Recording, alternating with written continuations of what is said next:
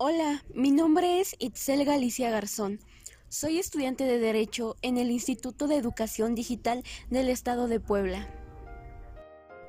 Hoy en este podcast abordaremos tres temas muy importantes en cuanto a materia de derecho penal. Estos temas son conceptualización de vida y muerte, integridad corporal y homicidios. Bueno, comenzaremos por definir lo que es la vida. La vida es el tiempo o periodo de duración que tiene el ser vivo desde que nace hasta que muere. Desde la perspectiva biológica, la vida es la capacidad de los humanos, plantas y animales de nacer, posteriormente de desarrollarse o crecer, reproducirse y bueno, finalmente morir. Desde el punto de vista etimológico, el término proviene del latín vitae, el cual hace referencia literalmente a la vida y se caracteriza por estar relacionado con la existencia de un ser humano, como también la fuerza o actividad interna sustancial por medio del cual obra el ser que la posee. Al hablar sobre el tema de la vida, me parece importante mencionar la pirámide de Maslow. Esta es una teoría de motivación que trata de explicar lo que impulsa la conducta humana. Esta pirámide consta de cinco niveles que están ordenados jerárquicamente según las necesidades humanas que atraviesan todas las personas. El primer nivel de la pirámide habla sobre la fisiología, es decir, las necesidades básicas del ser humano, como la respiración, la alimentación, el descanso, el sexo y la homeostasis. El segundo nivel es sobre la seguridad, la seguridad física, de empleo, de recursos, moral, una seguridad de salud, familiar y de propiedad privada. El tercer nivel es de afiliación. Estas son necesidades sociales que implican el sentimiento de pertenencia a un grupo social. En la pirámide está establecida la amistad, el afecto y la intimidad sexual. El cuarto nivel es de estima y reconocimiento. Estas son necesidades de autorreconocimiento, confianza, respeto y éxito. El quinto nivel y el más alto es el de la autorrealización. Este nivel solo puede ser cumplido ya que las demás necesidades han sido suficientemente alcanzadas. Este nivel habla sobre la sensación de haber llegado al éxito profesional y nos habla de moralidad, creatividad, espontaneidad, falta de prejuicios, aceptación de hechos y resolución de problemas. Esta conceptualización se aborda desde el punto de vista filosófico, pasando la vida más allá de un plano material, también mencionando la importancia y la necesidad del alma, y esto solo es subjetivo. Ahora hablaremos de un elemento muy importante en este tema, el cual es el factor espacio-tiempo. Este es determinante para encuadrar la vida. El lapso de tiempo habla de vida y la muerte, en este sentido de importancia de la propia vida, que está en función en el espacio objetivo y la definición biológica subjetiva. Platón, un filósofo muy destacado, habla sobre la unión entre el cuerpo y el alma. Dice que esta es accidental, como la que se establece entre el timotel y el barco, pero que además es forzada. Dice que el cuerpo es una cárcel para el alma. Por eso, mientras el alma permanece unida al cuerpo, anhela liberarse de las ligaduras que latan a lo sensible y retornar a su origen primitivo, cuando convive con las ideas en el mundo intangible. Platón define el alma como el principio que se mueve a sí mismo y fuente de movimiento, y el alma da vida y gobierna al cuerpo. Algunas características de la vida son exclusividad química, esto es que somos un conjunto de grandes moléculas. La siguiente es complejidad y organización jerárquica. Complejidad ascendente. La reproducción. La posesión de un programa genético, el cual es el ADN. El metabolismo. El desarrollo y la integridad ambiental. Y bueno, no podemos hablar de la vida sin mencionar la muerte, ni podemos hablar de la muerte sin hacer referencia a la vida. La muerte procede del vocablo latino mors mortis. Es el término de la vida a causa de la imposibilidad orgánica de sostener el proceso homeostático. Se trata del final del organismo vivo que se había creado a partir de un nacimiento. Para cerrar con este tema de la vida, vamos a mencionar algunos artículos importantes y algunas leyes.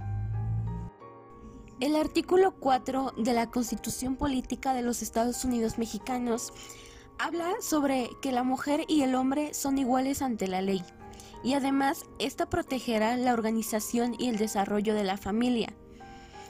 Dice que toda persona tiene derecho a decidir de manera libre, responsable e informada sobre el número y el espaciamiento de hijos.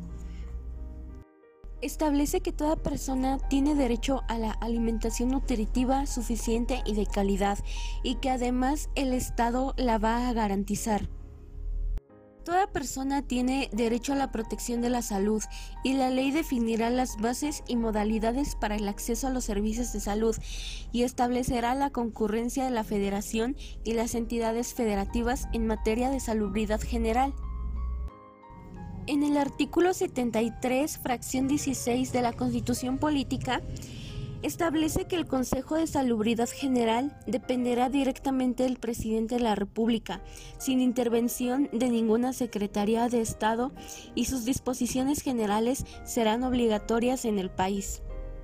En caso de epidemias de carácter grave o peligro de invasión de enfermedades exóticas en el país, la Secretaría de Salud tendrá obligación de dictar inmediatamente las medidas preventivas indispensables a reserva de ser después sancionadas por el presidente de la República. La autoridad sanitaria será ejecutiva y sus disposiciones serán obedecidas por las autoridades administrativas del país. También existe la Ley General de Salud, que en su artículo primero establece que esta ley reglamenta el derecho a la protección de la salud que tiene toda persona en los términos del artículo cuarto de la Constitución Política de los Estados Unidos Mexicanos, el cual les mencioné anteriormente y que establece las bases y modalidades para el acceso a los servicios de salud y la concurrencia de la federación y las entidades federativas en materia de salubridad general. Además, es de aplicación en toda la República y sus disposiciones son de orden público e interés social. Artículo 2 dice que el derecho a la protección de la salud tiene las siguientes finalidades. 1. El bienestar físico y mental del hombre para contribuir al ejercicio pleno de sus capacidades. 2. La prolongación y mejoramiento de calidad de la vida humana.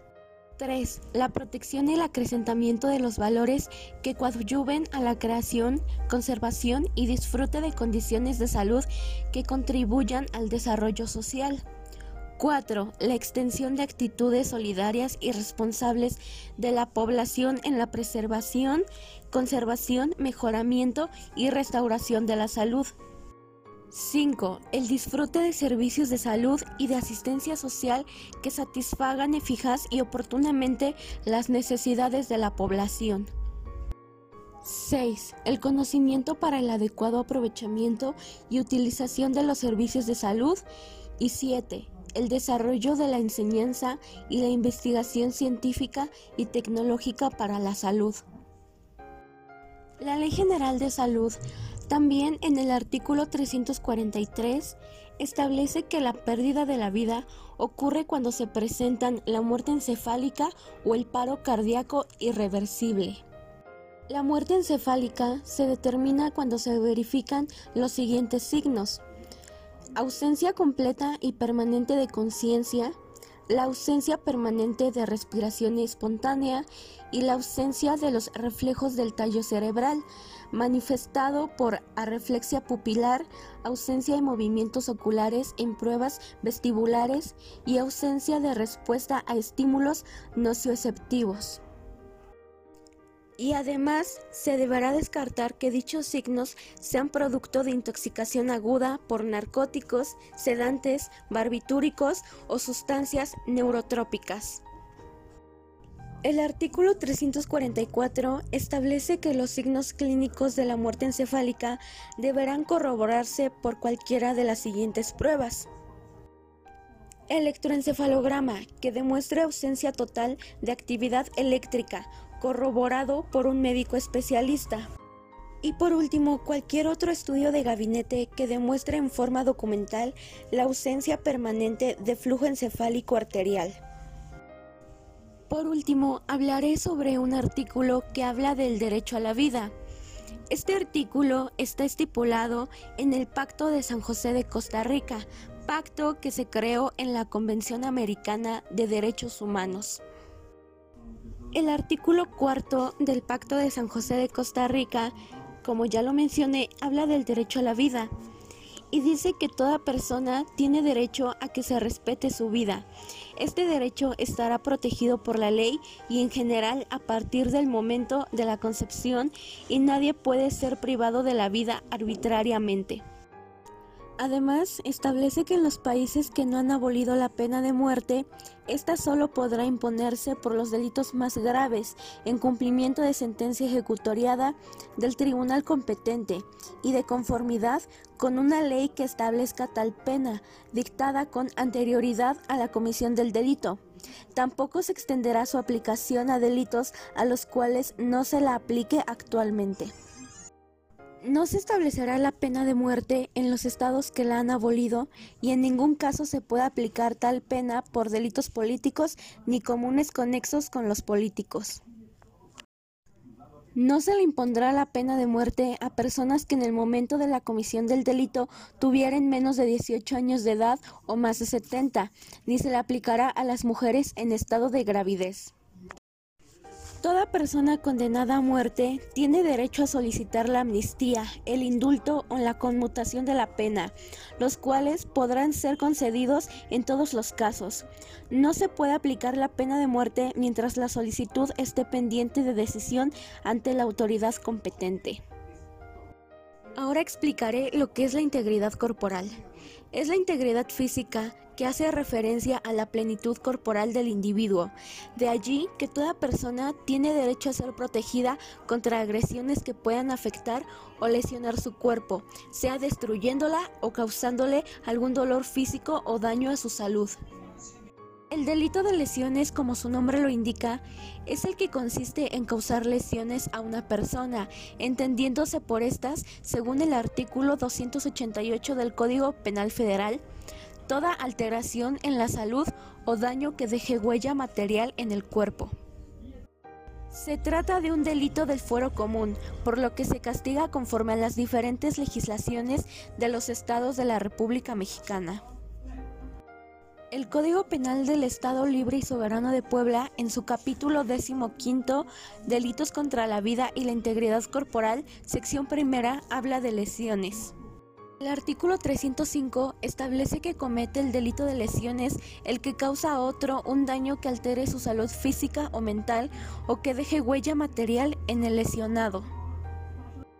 Pasando al tema de homicidios, un homicidio es un hecho delictivo consistente en acabar con la vida de otra persona. Puede ser cometido por acción u omisión, o no llegar a consumarse realizándose en grado de tentativa. El homicidio puede ser doloso o imprudente. Interesante es el caso del denominado homicidio preterintencional que es aquel en el que como consecuencia de unas lesiones se produce la muerte de la víctima, en cuyo caso se penaría por un concurso ideal de delitos entre lesiones dolosas y homicidio imprudente. El Código Penal del Estado de Puebla, en el capítulo decimoquinto, Delitos contra la vida y la integridad corporal, sección primera, en el artículo 312, se establece que comete el delito de homicidio el que priva de la vida a otro. Bueno, esto es todo de mi parte. Espero les haya interesado mucho y que estos tres temas les haya sido de mucha utilidad. Gracias por su atención. Adiós.